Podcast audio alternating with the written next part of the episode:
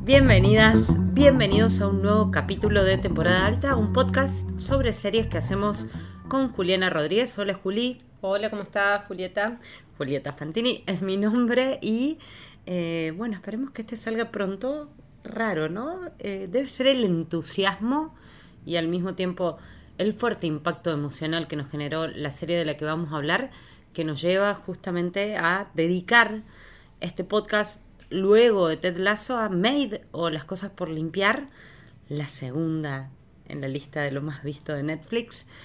Como siempre, esto es Temporada Alta, un podcast de Parque Podcast. Nos encuentran en Spotify y también en la web de Parque Podcast, entre otras maravillas que hacen nuestros compañeros allí.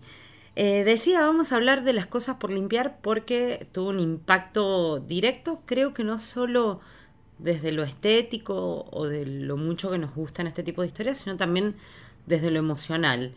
Eh, si están escuchando esto, sepan ahora que vamos a contar muchas cosas, muchos detalles de la trama e incluso grandes spoilers, así que si no la vieron, eh, paren acá, vean las 10 horas y vuelvan. Valga decir que probablemente eso suceda en uno o dos días, porque son 10 horas que se consumen rápidamente.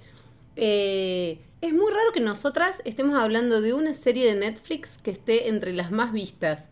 No porque tengamos ningún encono personal con, la plataforma, que, en la cual vemos muchos productos, pero ha repuntado, me parece, este año con algunas de los estrenos y series que tuvo y coincide esta vez algo que es bastante masivo con algo que me parece que tiene una calidad altísima. O sea, estamos muy entusiasmados, estábamos muy entusiasmados por grabar este podcast, justamente porque es una de esas series que te generan eso, lo que más nos gusta hacer, además de ver series, o por encima de ver series, que es hablar sobre ellas, como decimos siempre. Em, mira, yo cuando nos pusimos de acuerdo para, para pensar qué íbamos a decir, pensaba como, como eje por ahí o como algo que, puede llegar a guiar este podcast. ¿Qué hay en las cosas por limpiar? Que por cierto me parece un gran, una gran traducción del título, gran traducción, incluso mejor que el título original, que como vos decías es maid, que significa empleada doméstica o sirvienta en, en, un, en una época en la que se usaba ese término tan sí, O mucama, ¿no? O mucama. Sí, no es ni la chica que limpia ni la chica que ayuda en casa, sino que es una persona que trabaja, en este caso a través de una agencia de este tipo de empleos y le, a, quien le pagan por hora eh, a través justamente de, una compañía de, eh, de limpieza. Pensaba esto, ¿cómo la televisión viene retratando la pobreza? Ya hablaremos de qué significa la pobreza en cada país del, del planeta. ¿Cómo la televisión viene retratando eso? ¿Qué antecedentes hay que no son muchos? Y por otro lado, algo que me, pregunté mucho mientras veía esta serie es por qué una historia tan dura, tan tremenda y tan áspera eh, hace que queramos seguir viéndola sin parar. O sea, ¿qué tiene de conmovedor y de atractivo una serie como Las cosas por limpiar para seguir viéndola hasta el final? Yo normalmente este tipo de contenidos me generan mucha dificultad para ver, me, me, angustian, me siento como la opresión del personaje en carne propia. Y muchas veces o los veo, no los veo, no los maratoneo, a eso me refiero, no hago binge watching con este tipo de, contenidos. Y sin embargo, las cosas por limpiar se presta a eso. Y bueno, pensaba eso. ¿Qué tiene esta serie en particular, esta manera de contar esta historia atravesada por la pobreza para que le veamos? Pero si querés contemos antes de qué se trata esta serie y quiénes están por detrás. De una que sí, eh, un dato más de contexto es que la serie no puede sacar del puesto número uno al juego del calamar, se llama, eh, que no pude superar su primer capítulo. Creo que es la segunda mejor opción, o la primera. Debería estar en el puesto número uno. De todas maneras, el fenómeno coreano se está llevando todo. No vamos a hablar de, de esto, se está escribiendo demasiado. Vamos a hablar de lo que nos gusta. Son 10 horas, decía, eh, una, un retrato en realidad que se basa en una historia real, pero podría no estar este dato y así todo ser muy potente. Está basada, en, está inspirada porque en realidad eh, quien escribe el libro en el que se basa la película estaba en otras circunstancias, no es literal la traslación de lo que le sucede a eh, Stephanie Land eh, con lo que le pasa justamente a nuestro personaje. Y básicamente lo que cuenta, una premisa que podría dispararse hacia cualquier lugar, pero que va hacia todos los correctos, es una chica que en el medio de la noche agarra a su hija pequeña, creo que tiene dos años en ese momento, y se va del trailer de, no sé cómo decirle, la caravana, la traducción en el, español eh, neutro, eh, muy, con muy poca nafta, que le queda en el auto para huir de algo que en ese momento ni siquiera ella lo piensa como eh, violencia en los términos que, que, la podemos percibir desde un comienzo, ¿no? Demora unos cuantos capítulos en darse cuenta que, que ese abuso del, de alcohol por parte de su pareja, también los dos muy jóvenes, en realidad termina siendo eh, violencia de género. No, no, hay un, no hay un primer retrato que la muestre a ella victimizada, sino justamente escapando antes de que le pase algo a su hija. Lo que pasa a partir de ahí es una especie de derrotero en el cual este personaje, que se llama... Eh, ¡Ay! Me olvidé el nombre.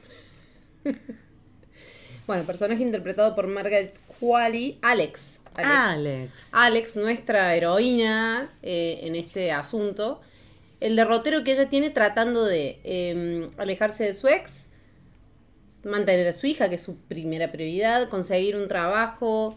De alguna manera lo que ella intenta hacer es ser una madre proveedora, escapar del padre proveedor y del marido proveedor en este caso, que tiene em, rasgos abusivos y violentos, y tratar de salir adelante con su maternidad. Es una chica de 25 años, 24 o 25 años, y la serie en realidad lo que nos hace es acompañarla siempre desde, su punto de vista en ese viaje, en ese viaje diario de tratar de salir adelante, acompañada por una serie de personajes que, la orbitan. Vos recién hablabas de Stephanie Land, que escribió el libro original. Eh, la serie está creada, ese es el libro, ¿no? La serie está creada eh, por Molly Smith Metzler, que es una dramaturga, digamos, tiene una amplia carrera en, teatro, pero que incursionó en televisión, sobre todo en Shameless, que es una serie a la cual vamos a volver varias veces en este podcast, porque justamente lo que decíamos al principio, que es cómo, la, cómo las series y la televisión norteamericana ha retratado la pobreza, eh, tiene mucho que ver con la historia de los creadores, ¿no? De esta, de esta mujer, de Molly eh, Smith Metzler, que fue una de las, de las guionistas de Shameless. Shameless, eh, una serie que cuyo original es británico, que daban en ISAT hace muchos años. Mm. ¿Cómo ISAT no tiene una plataforma de streaming? Me preguntaba ayer, no lo puedo creer. Eh, y que tuvo también su versión norteamericana. Tiene también detrás de cámaras a John Wells, el director de varios de los capítulos de Las Cosas por Limpiar, que también fue parte de Shameless. Y Shameless es una serie, yo la británica no la vi, la viste vos, vi hasta la quinta temporada de la estadounidense, la versión estadounidense con William H. Macy y con Emmy Rossum, que eh, aborda un código justamente del retrato de esta familia disfuncional, pero al mismo tiempo de personas súper inteligentes, los Gallagher, que remiten también de manera directa a la historia de Paul Abbott, el creador. Hay una gran columna de Guardian cuando empezó eh, justamente Shameless, se estrenó la primera temporada, donde Abbott cuenta la historia de su familia, que es básicamente la historia de los Gallagher, que se replica en esto y que cuya resonancia está puesta de manifiesto de una manera eh, muy sutil por momentos y muy brutal al mismo tiempo en eh, las cosas por limpiar. Pero, pero, pero, pero, hablábamos de Margaret Qualley y creo que sin ella la serie no sería posible, ¿no? Margaret Qualley, a ver, tu referencia seguramente va a ser The Leftovers, serie que te gusta mucho. Mi referencia, exacto, mi referencia es la chica que hace esa publicidad de Kenzo increíble en la que baila con un vestido verde, que tiene, es un corto directamente. Eh, bueno, Margaret Qualley aparte fue bailarina, bailarina clásica. Eso se explica. En, en, las cosas por limpiar hay algunos momentitos muy pequeños de Pensé que no iban a caer en eso, digo, Pero la hicieron bailar. Me encantaron, la hicieron bailar igual. Margaret Qualley, creo que es, o sea, es imposible pensar en esta serie sin ella. Eh, mira, leía. Y un- también es la Pussycat de Once Upon Sí, a Time in claro, Hollywood, ¿no? Es, es la chica de, de la peli de Tarantino.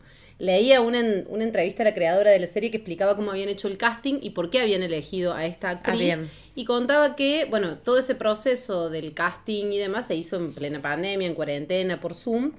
Y que lo que le gustó de su lectura del guion de esta actriz era que era cruda y que se notaba que no quería ganar un premio. Y ese dato, no quería ganar un premio, es clave en términos del registro que tienen de actuación en Hollywood, sobre todo del cine y la televisión, que cuando vean esta serie, si ya la vieron, lo van a notar enseguida.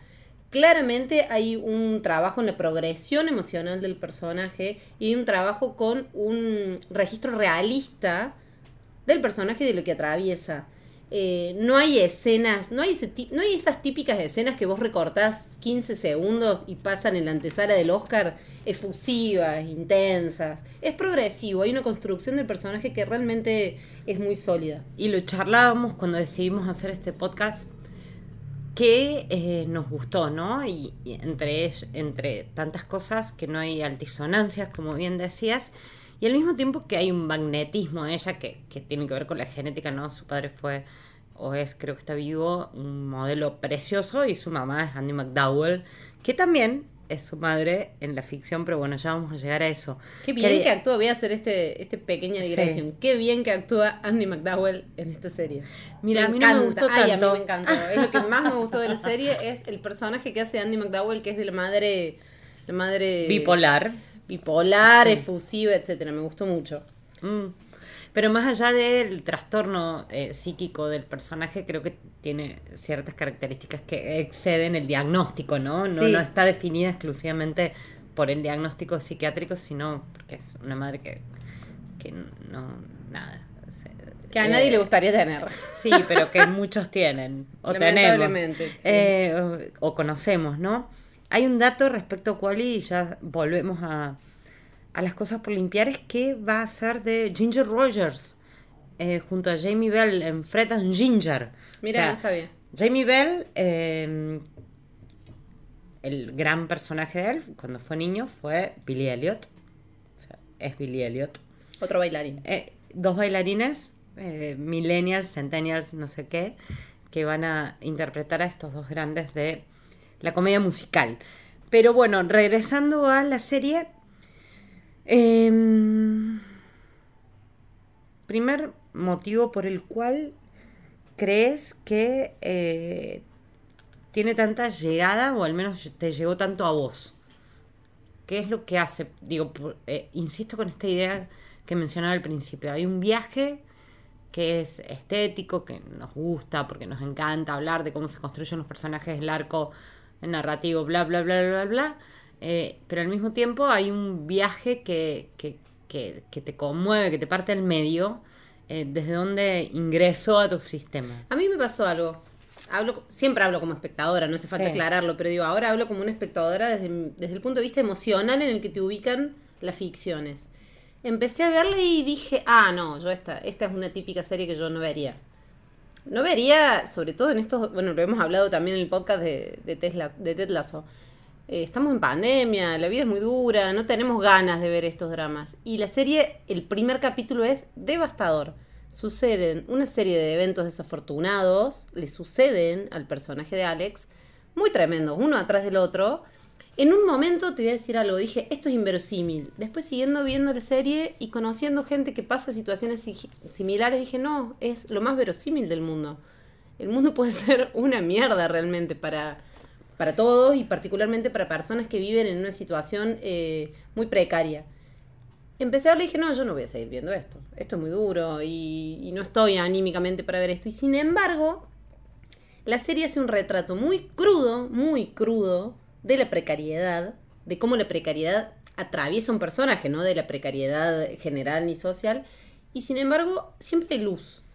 Mm. Es re hippie lo que estoy diciendo. Siempre hay luz en términos de que hay algo y me costó identificar dónde estaba esa luz. Y claramente es en el personaje de ella, no en la sensación de que algo, va, algo bueno va a pasar, porque no existe esa sensación mientras la ves.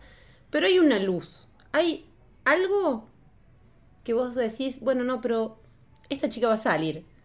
pero aparte te involucra emocionalmente, al punto de que realmente deseas tanto como ella, de que le vaya un poco mejor, un poco mejor, no en, no en grandes ambiciones, un poco mejor en la vida, que se pueda separar del, de su pareja, que es una pareja abusiva, que pueda encontrar un trabajo, que le paguen lo que corresponde, que pueda sostener a su hija, que pueda encontrar una casa, que pueda pagar un auto. Y en un punto hay algo en la serie que incluso aquellos espectadores que no compartimos esa situación de precariedad o que tenemos alguna estabilidad económica que nos permite no tener esos miedos, compartimos. ¿Qué es? Parar la olla. No hay muchas series que te expliquen de manera concreta, diaria y dramática lo que significa parar la olla. Sin duda, compartí la misma sensación, es más, la empecé a ver mucho tiempo después, eh, más allá de que ella me encanta, porque digo, no, no me quiero deprimir, o sea, para, esto ya está la vida. Y eh, bueno, fue más fuerte y la vi en tres días. Me pareció, me, pasó exactamente lo mismo.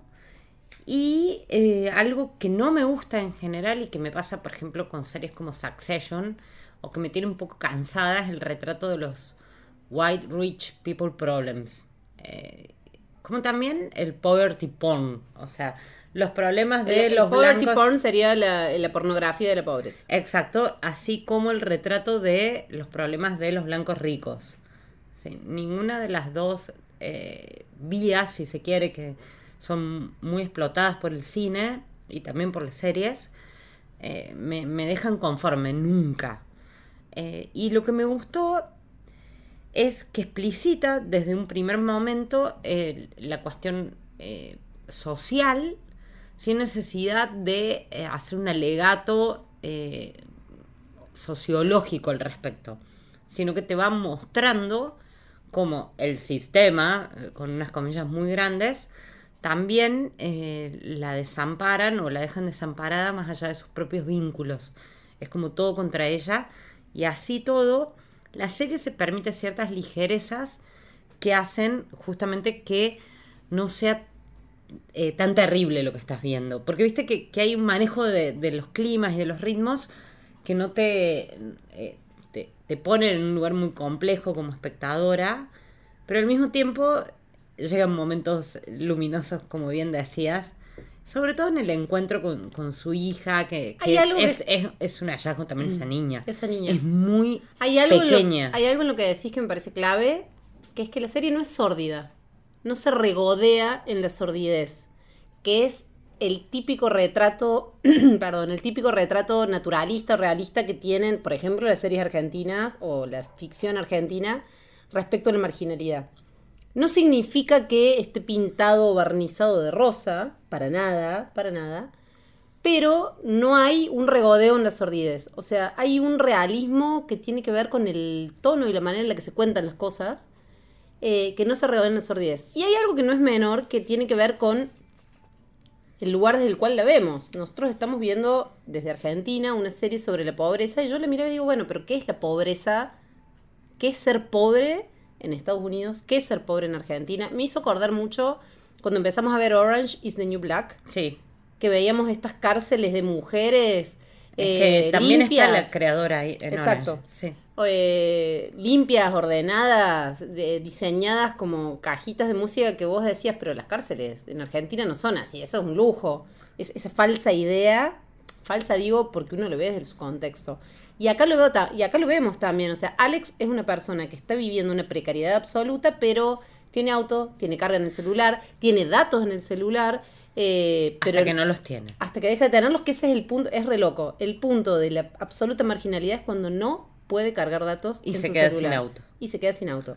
Nosotros vivimos en un país en los cuales, en el cual, perdón, la marginalidad tiene, es, mucho más esencial, mucho más básica. Cuando pensamos en, la pobreza en un país como el nuestro, pensamos en alguien que no tiene ninguna de esas cosas y en este caso las tiene. Pero ¿qué comparten? O sea, ¿qué, tiene, ¿qué tienen en común ser pobre en la India, en Argentina, en Checoslovaquia o en Estados Unidos? no es la idea de llegar a fin de mes, que es una idea de clase media, sino es llegar a fin del día. Hmm. Y ese es el problema principal de Alex y está muy bien mostrado, no como vos bien decías, no está declamado, está mostrado, no hay personajes que tengan en sus parlamentos discursos en torno a su condición, porque son tan realistas los personajes que hacen lo que pueden para terminar el día con un plato en la mesa. Eh, eso, cómo llegar al final del día, me parece que es lo que puede definir la pobreza, más allá de los índices que lo que en cada país, digamos, los índices estadísticos que cada país puede llegar a tener para entender que quién es alguien que vive bajo la línea de pobreza. Pero a la pobreza se suman dos ejes más que, atraviesan al personaje, que son fundamentales, lo mencionamos recién, ella es una víctima de violencia de género, una sobreviviente, como quieran decirle, y al mismo tiempo es una piba con ambiciones, o sea, que entró al college, entró a la universidad, que la becaron y que se embarazó, decidió tener a su hija eh, con su noviecito en su momento de sus 20 y eh, bueno, resignó eh, esta oportunidad que luego retoma y que se termina transformando en, en, el gran eje organizador de su vida, ¿no? Más allá de su niña, que es poder continuar con sus estudios universitarios. No es algo menor. Y al mismo tiempo, eso que podría plantearse como un, un discurso meritocrático, abandona todos los lugares comunes de la meritocracia y del voluntarismo y que si podés lo lográs, eh, o las leyes de la atracción del pelado cordera, o cualquier imaginario. Abandona otra cosa clave también, que es el relato del sueño americano. Exacto. No alcanza con tener un sueño americano, no alcanza con soñar fuerte y mucho y todo el tiempo y ser constante. Eso, la serie es devastadora porque también da por tierra con una idea muy anclada en el relato audiovisual norteamericano, que es que si, si soñas fuerte y mucho, lo conseguís. Ella con, comparte eso, sueña fuerte y mucho y no lo consigue porque nadie lo consigue así. Ese es el realismo que me parece que tiene la serie, que no tiene que ver con la sordidez, sino con decir, y no, no alcanza, y la meritocracia tampoco alcanza, y todos los planes, porque hay, ese es otro tema, ¿no? La burocracia en, la cual ella está inmersa para que el Estado la ayude, los planes no alcanzan, en, en ningún país alcanzan para que nadie pueda vivir, solo alcanzan apenas para sobrevivir. Em, Así todo el personaje es un personaje blanco, heterosexual, es una mujer bella. Eh, la misma autora, eh, Land, dijo, el 80% de las personas que realizan este tipo de tareas pertenecen a una minoría étnica, o sea, o son latinas, como le dicen ellos, o son eh, negras. Y eso explica eso explica, lo tenemos que decir como espectadora, por qué uno también sigue viendo esa serie. Porque las marcas de la pobreza y de la desigualdad, las marcas étnicas, las marcas de origen y las marcas que tienen que ver con la definición del futuro, no están tan marcadas en el personaje. Es un personaje que por momentos te pareciera que pudiera que podría cambiar de clase social solo si tuviera un poco de dinero. Solo poniéndose el saco de Regina. se pone un saco y ya podría ser una chica de clase alta. Eso y eso y esto lo digo como autocrítica a, nosotras como espectadoras, también genera una empatía, ¿no? Eh, Podríamos ser cualquiera de nosotras exacto, de clase media a nuestros 25 años. Y hay, otro, y hay otro tema que lo iba a decir más tarde, pero lo adelanto ahora porque viene el caso, que también es como algo que no habla tanto de la serie, sino de nosotras como espectadoras o de nosotros como espectadores, que es que es una buena víctima. Ella es una víctima de la violencia de género y del sistema y de la pobreza y de la falta de oportunidades, pero es una persona que cuando tiene la oportunidad de limpiar casas no roba, cuando su pareja la maltrata no se venga, eh, tiene su sexualidad prácticamente anulada a lo largo de toda la serie, excepto por un capítulo en el cual, o uno o dos. Eso es como el punto flaco para mí de la serie. Que ella es una buena víctima. Está pintada como este personaje ingenuo, inocente, bien pensante, con buenas intenciones, que su rol principal es la maternidad, pero que no tiene ninguna iniciativa que vaya en contra de este perfil. Eso hace también me parece que es algo que nos tenemos que cuestionar como espectadoras. Bueno, eso hace también que la serie sea atractiva. Y es algo que no habla tanto de la serie como de nosotros. Sí, el diseño del personaje está claramente eh, puesto a funcionar para manipularnos, pero bueno. Eh, no le quita que la serie sea buenísima. Por suerte es, eso, nada más son unas 10 horitas de, de, la vida y no por eso nos transformamos en monstruos. Eh, mencionabas recién el tema de la burocracia. Eh, a mí me hubiera gustado ver un poquito más de eso y creo que es casi una serie en sí misma, ¿no?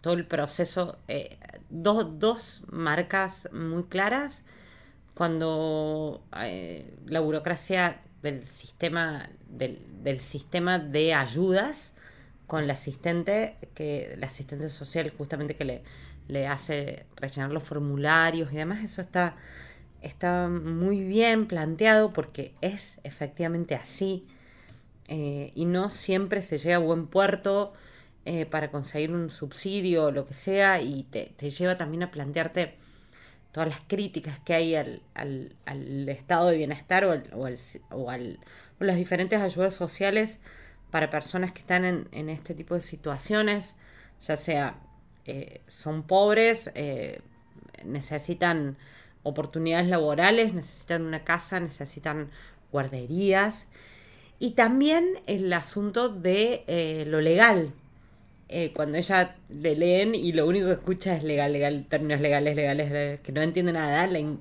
la, incomprensión de entrar a un mundo que no conoces. La famosa escritura simple, ¿no? Que es Exacto. todo un tema dentro del mundo jurídico que no es accesible para todas las personas. Y el, el, el laberinto burocrático eh, demoledor que lleva hasta el punto que me parece clave, que no importa que hayas conseguido que trabaje para vos pro bono o de manera gratuita una gran abogada, sino que llega un momento en el cual eh, la, la, realidad se impone, ¿viste? Y por lo tanto ella puede eh, frustrar sus sueños justamente porque el sistema indica que hay que seguir estos pasos.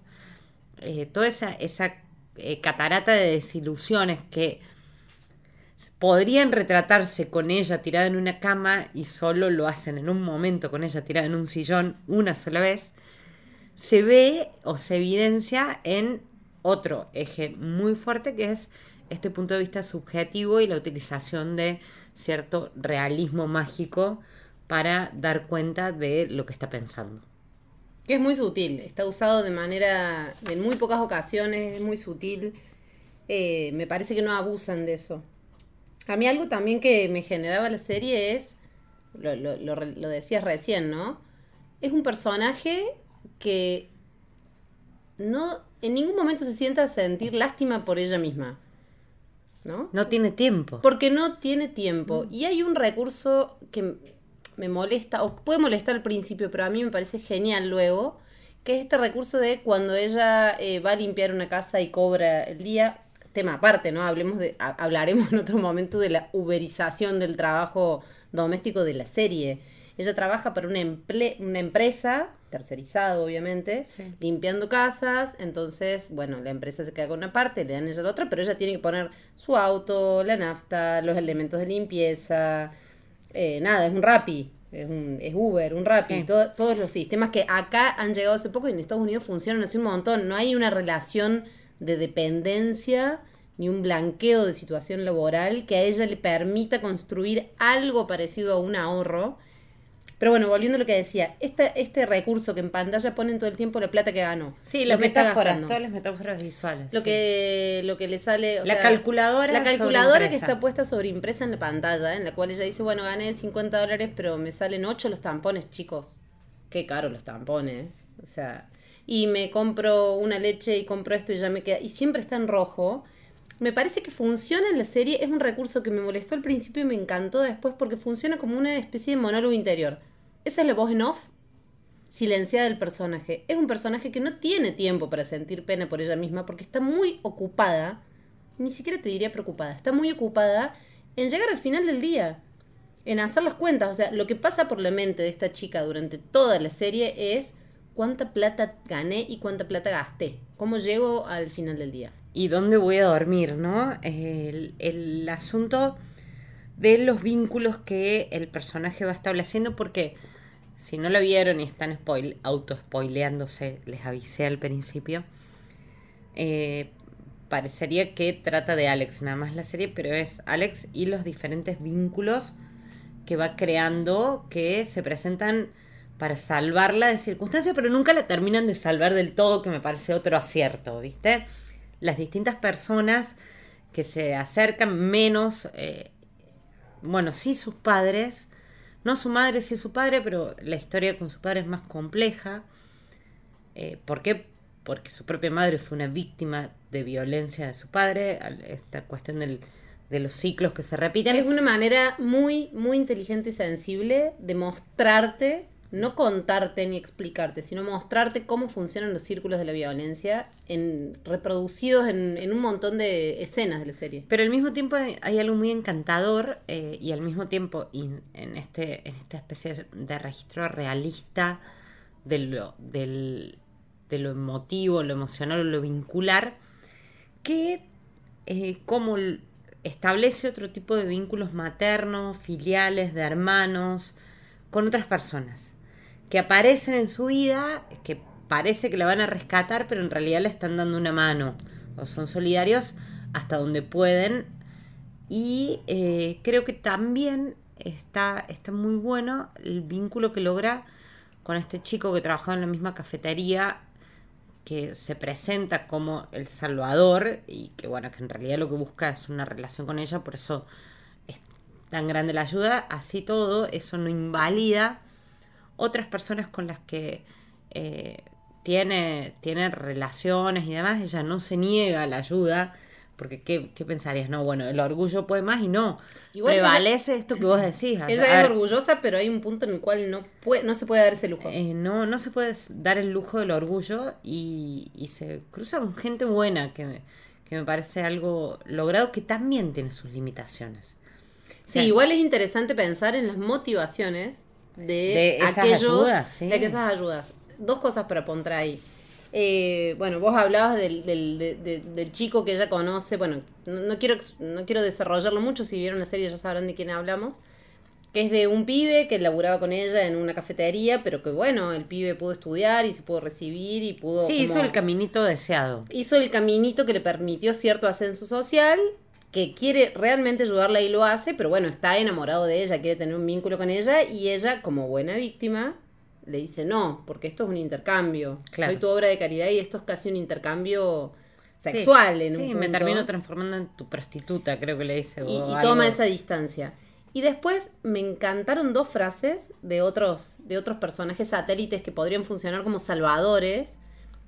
Que no, no quiero seguir abriendo como paréntesis, pero hago uno solo acá que como espectadora también me pasó mucho esto de la coherencia del relato. Si fuera un relato hollywoodense tradicional, vos esperarías que venga alguien de una buena vez y la salve, ¿viste? Como el, el Deus ex máquina que venga y que la rescate, pero la serie es tan coherente que en un punto decís, no, sería una decepción que venga alguien y la salve en la manera tradicional. Yo necesito que alguien la ayude, no que la salve, y que le dé lo que necesita, que básicamente está vinculado con el dinero. Otros dos personajes más que, que tratan de ayudarla, que serían posibles salvadores, son el, en el capítulo en el cual ella logra alquilar un departamento en esta pareja de mujeres de clase media intelectual, que le dicen una frase, bueno, le ofrecen el departamento, le bajan el precio, bueno, le ayudan, y le dicen una frase del tipo, estamos lavando culpas. Es casi literal. Admiten las motivaciones y lo que me parece también logrado en ese contexto de, de que podría parecer como em, forzado, pero al mismo tiempo el final de la serie lo justifica todo, porque el final de la serie, si leyeron la, historia, eh, la historia de Land, ella termina escribiendo un libro, el único registro del libro que tenemos es justamente lo que ella escribe para postularse nuevamente a la beca que se la dan siempre y cuando se repostule con Regina, el personaje de la mujer, de la dueña de la casa, que, termina siendo su amiga, creo, o algo así, que lee los relatos que le dicen que es muy bueno, que son muy buenos, la vemos a ella escribir, pero no la vemos publicar. Y eh, no hay tampoco eh, un fundido en negro y una, una, leyenda que te indique, bueno, esta historia se va, finalmente Alex, en realidad Stephanie, eh, terminó eh, en la lista de, eh, en la lista de los libros más vendidos del New York Times con y generando también un debate muy importante en la sociedad estadounidense hace re poquitos años porque se publicó creo que en 2000 17, 17, 18, en 2017. sí. En 2017. Eh, eso de, de- es también otro hallazgo en lo formal. Y volviendo a lo narrativo, o a lo meramente narrativo, hay algo que eh, no, no me gustó eh, tanto, o, me parece que le resta bastante, es que eh, no, no se muestra el cansancio. El, el verdadero can- cansancio. Cuando conoces a personas que se dedican a esto, están reventadas. Y acá lo único que vemos son unas puntas de pelo abiertas. Así, no. bueno, no, pero no lo que hablamos recién, es la, la piel de la chica está impecable. Sí, Tiene las, pelas, el- el- las puntas florecidas un poco y no se peina. Otra cosa, digo, una serie que busca tanto la verosimilitud, si vamos a ponernos así en buscar el, el- Mm. el pelo al huevo, eh, a mí me pasó que... no le busco el pelo al huevo. Me parece algo fundamental cuando No, pero a mí me pasó otra, otra cosa que quizás tiene que ver con el hecho de que cuido a un niño y tengo un hijo, que es que esa niña, pero eso pasa en todas las ficciones, no solo en Es muy dócil. Esa niña es muy dócil. O sea, le pasan un montón de cosas tremendas y la niña solo duerme el 80% del tiempo o quiere jugar. Criar un niño, sea solo o en pareja o quien sea, en situaciones así de extremas y así de complejas, tiene otro condimento que es la dificultad de contener a un niño que tiene, es personaje, digo, el niño, la niña es divina, pero no llega a ser un personaje en sí mismo, porque no puede mostrar los matices que atraviesan una niña de dos o tres años en esas circunstancias, y ahí sumo, y ahora respiro, otro detalle más, que es esto que te decía de la buena víctima, la buena madre. Eh, no hay ninguna, ninguna instancia en la cual ella, en su momento de absoluta desesperación, o sea, que nosotros como espectadores la vivimos, te desespera la La serie. ignore o la deje llorando a la, La niña. ignore, sola. la deje llorando, le pegue un grito. Sí. Ella tiene como, aparte de ser una buena víctima, es una madre ejemplar. Y eso jodido, en Eh, un punto. Fíjate que en los primeros capítulos a la nena la tiene con auriculares. Que me llamó Son, la los son los únicos momentos. Bueno, sí, le pone un poco de, de, de Sí. videitos y auriculares, pero digo, ella tiene una paciencia infinita con su hija en momentos de crisis absoluta. Creo que el, el otro pero ahí es cuando ella, en el primer capítulo, deja a la niña en el auto para buscar el, el objeto que se cayó, el juguetito que se cayó, Sí.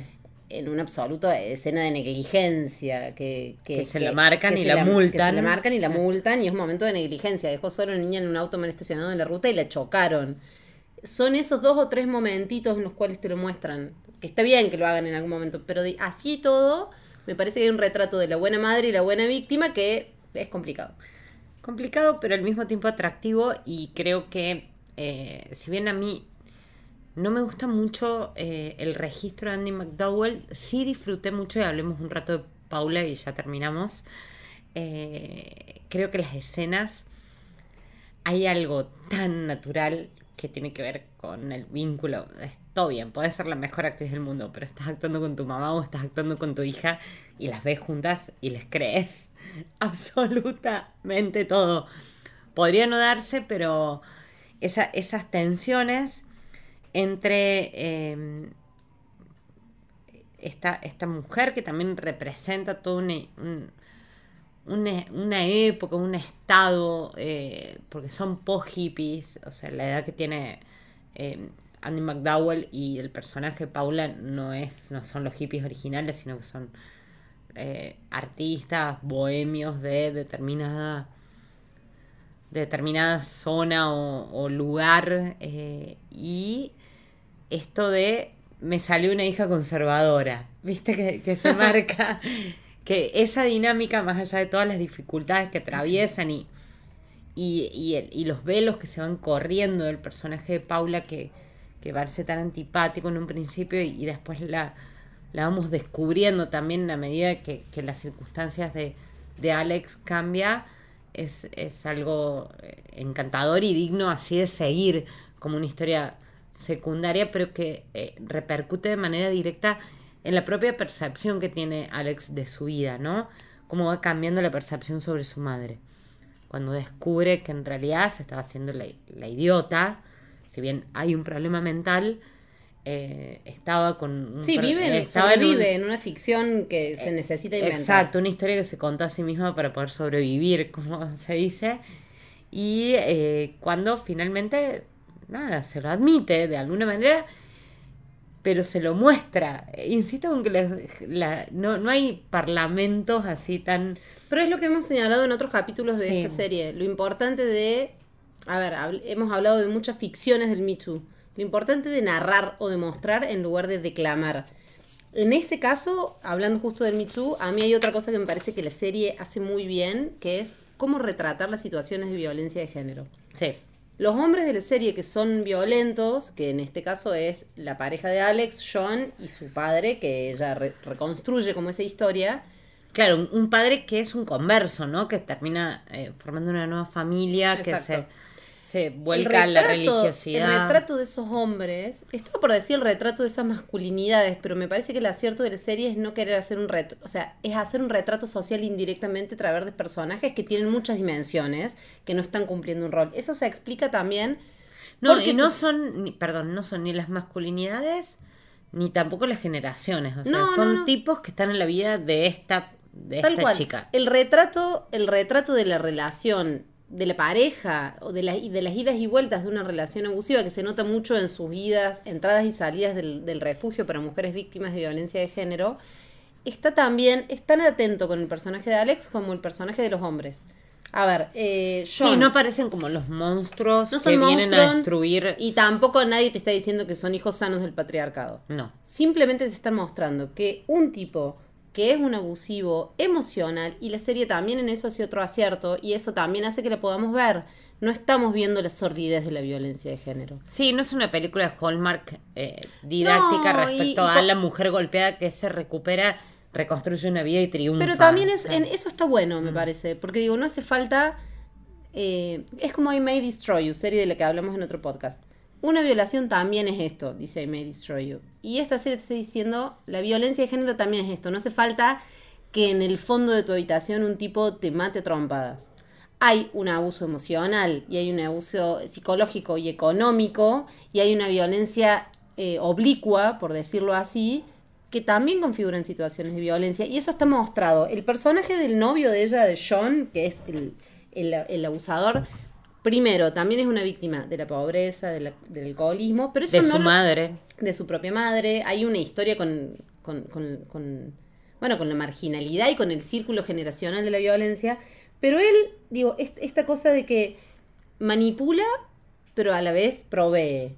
Sí. Eh, la controla, pero a la vez es amoroso. Es buen padre, pero puede ser un mal marido. Pero a la vez la acompaña. Digo, estas ambigüedades que forman parte de una relación real con una persona que puede ser abusiva, de la cual la- ella está enamorada o ha tenido un vínculo fuerte, tiene estas idas y vueltas. El círculo de la violencia y de la violencia en las generaciones está mostrado de una manera muy verosímil.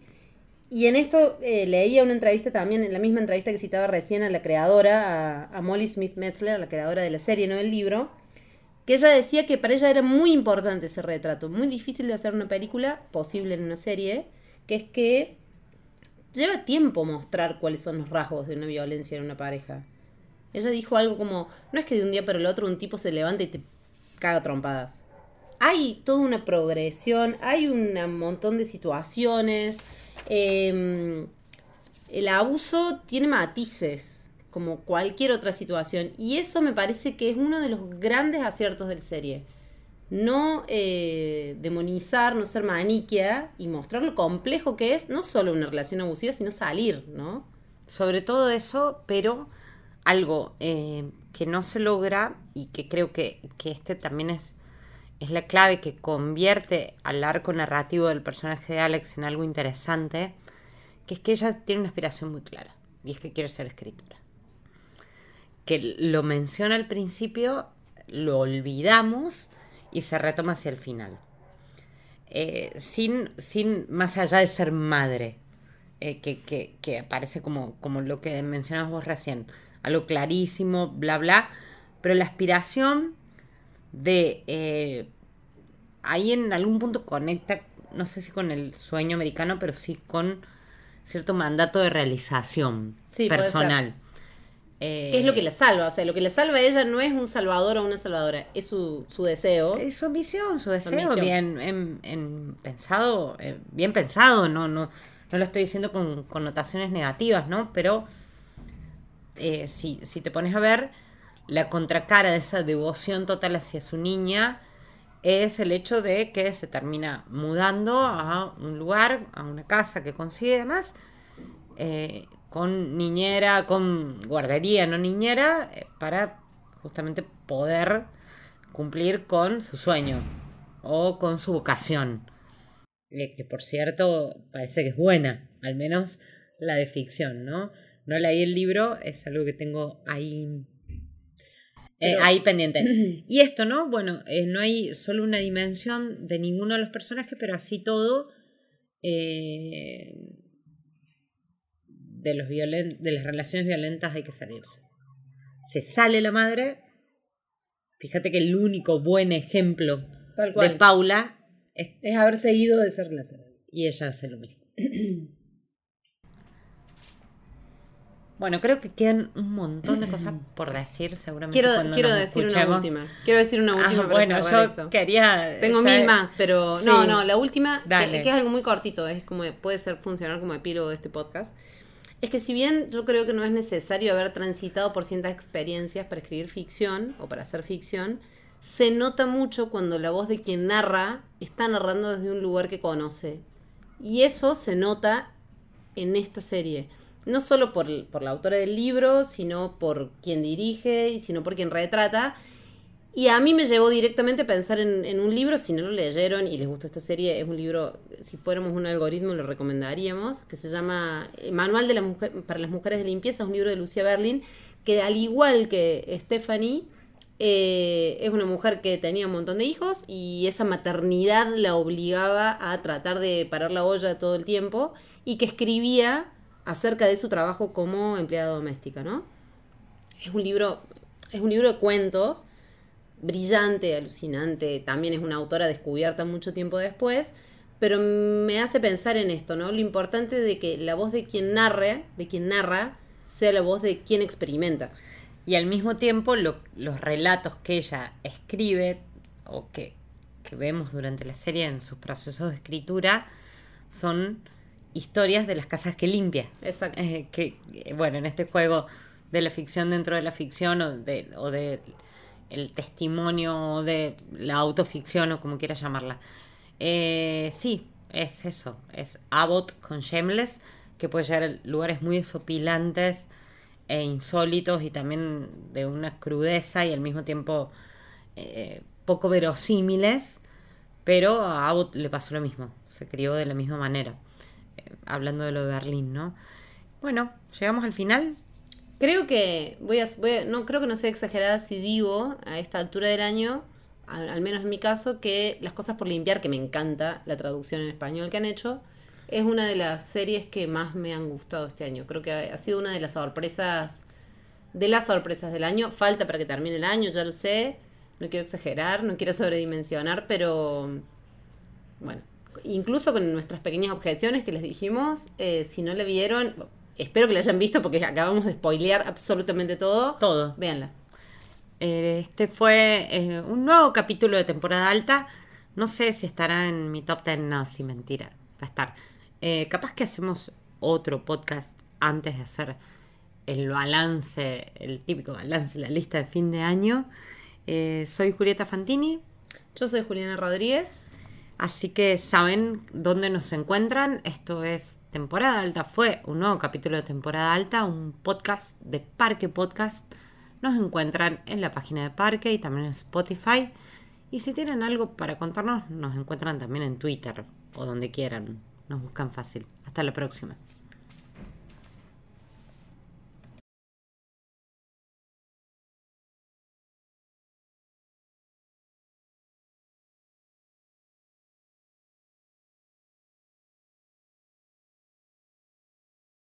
Qué bueno que llegaste hasta acá. Te contamos que Parque se sostiene y crece con el aporte económico de su comunidad de oyentes. Si te gusta lo que hacemos, podés suscribirte a Club Parque con una contribución mensual a través de Mercado Pago. Sumate a bancar a los podcasts de Córdoba.